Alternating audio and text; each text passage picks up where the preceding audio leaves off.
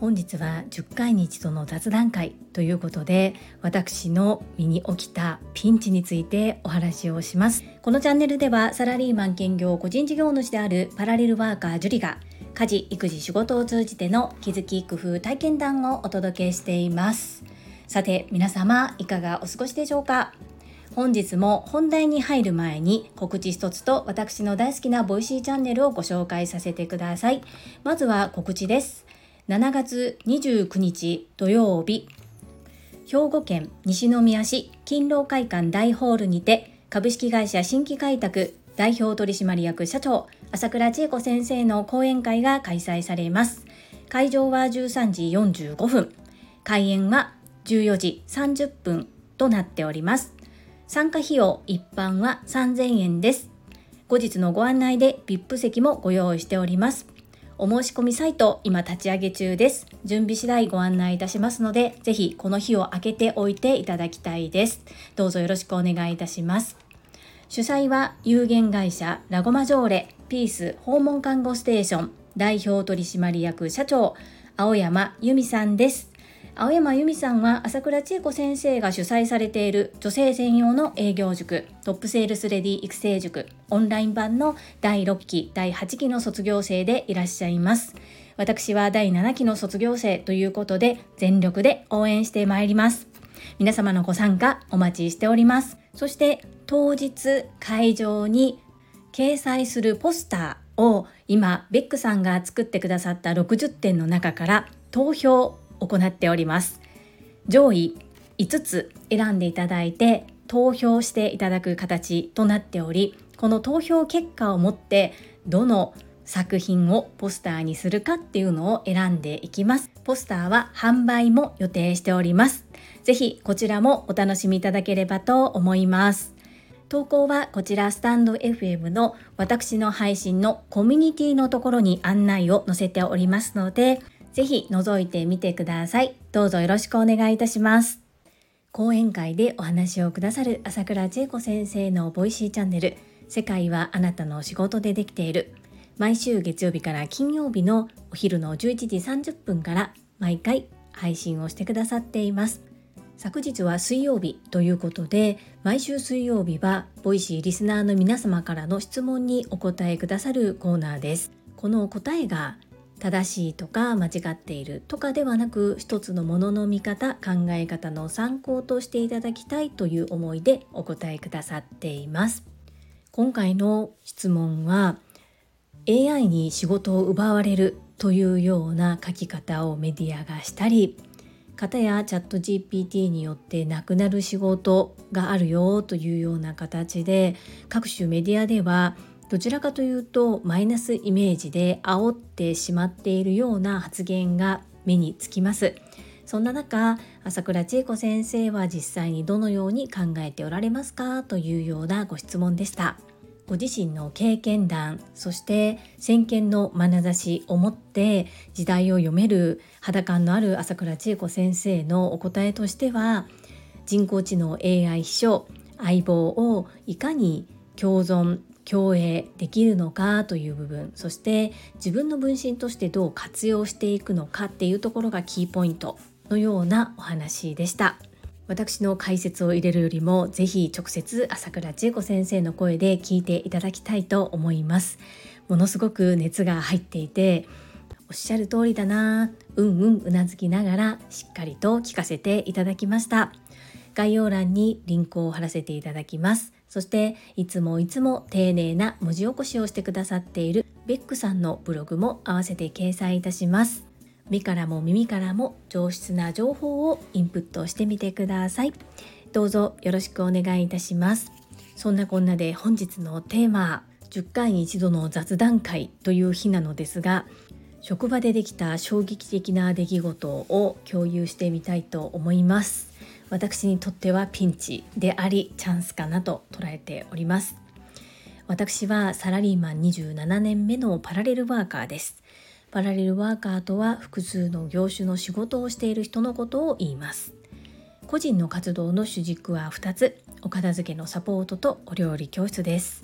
このサラリーマンとして月から金曜日フルタイムでお仕事をしている職場において新入社員を迎えたということもあり職務分担が見直されました。この内容について2つに分けてアウトプットをいたします。1つ目なぜか回ってくる彼とのご縁。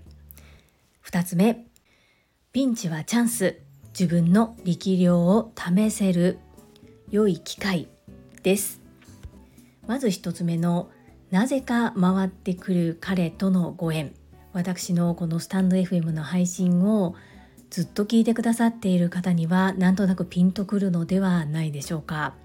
職場でなかなか難しい方が1名いらっしゃいます。仏頂面でプライドが高く途中報告ができないほうれん草ができない挨拶もまともにできないというようないろんなことがあった方なんですが最近は少しずつ態度が変わりだいぶ良くなってきているものの何かを誰かが教えるっていうのは結構皆さんギブアップして放置してしまっている方です。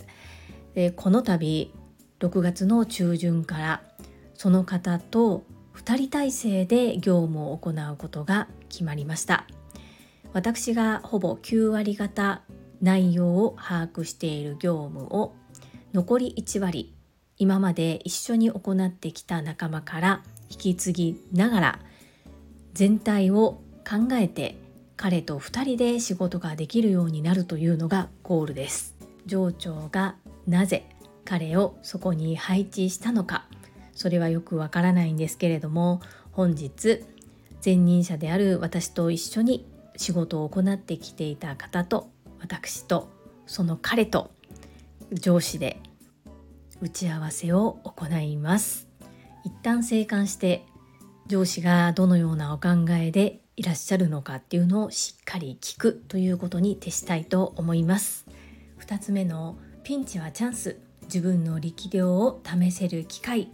過去にもいろいろな業務を引き継ぐという経験はしてきました。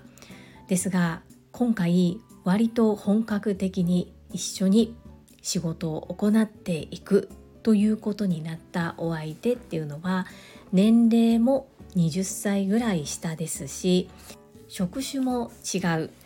彼は入社3年目ですが私よりも職種は上となっています。そんな状況の中彼が新入社員の時に一度携わったことがあるけれども習得することができなかった業務をなぜか私が教え引き継ぐこととなりました。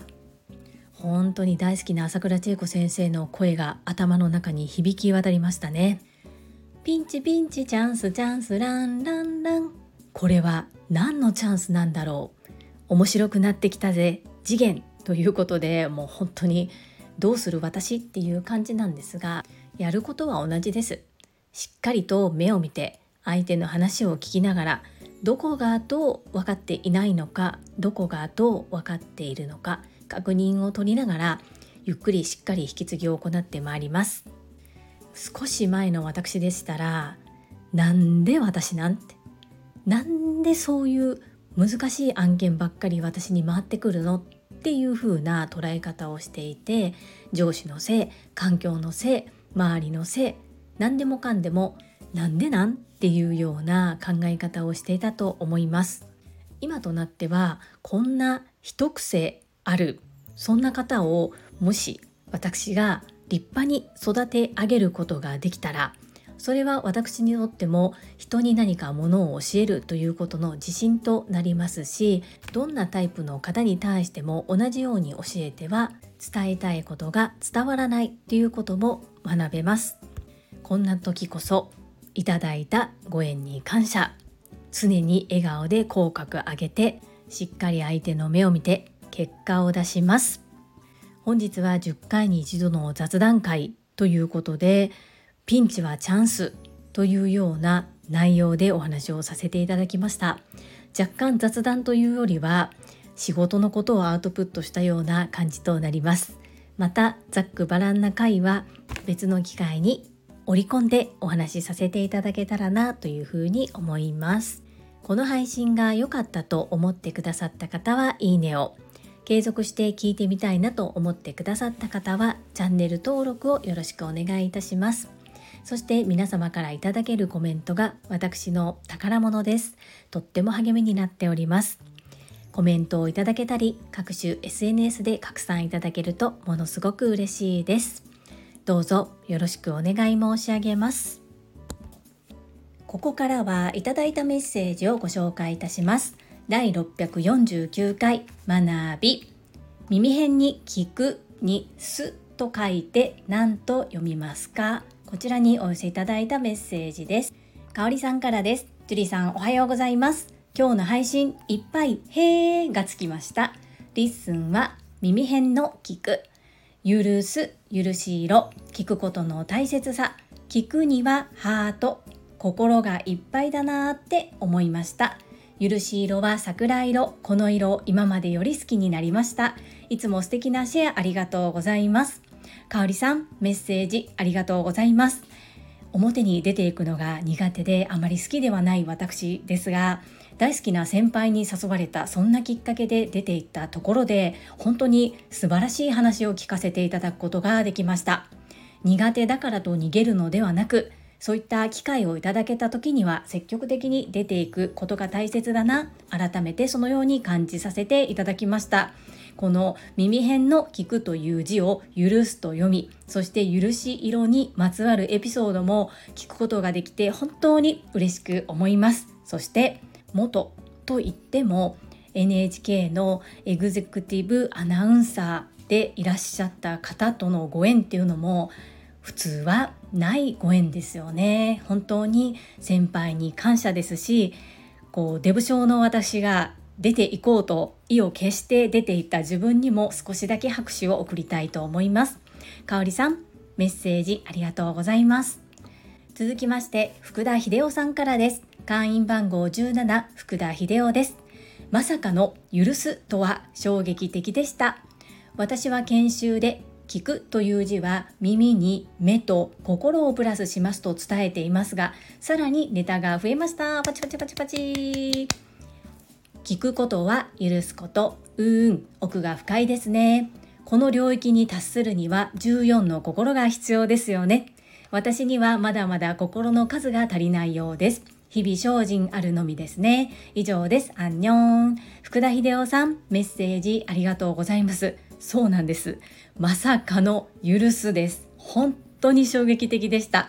いやー知らないのは私だけかなと思いながら共有したんですけれども知らない方が他にもいらっしゃって少しだけほっとしております。そしてこれは知ったがチャンスですよね。是非講座でも使っていただきたいなそんな風に思います。14の心で人の話を聞く。本当に私もまだまだ精進あるのみです。共に頑張っていきましょう。福田秀夫さんメッセージありがとうございます。アンニョン。はいいただいたメッセージは以上となります。皆様本日もたくさんのいいねやメッセージをいただきまして本当にありがとうございます。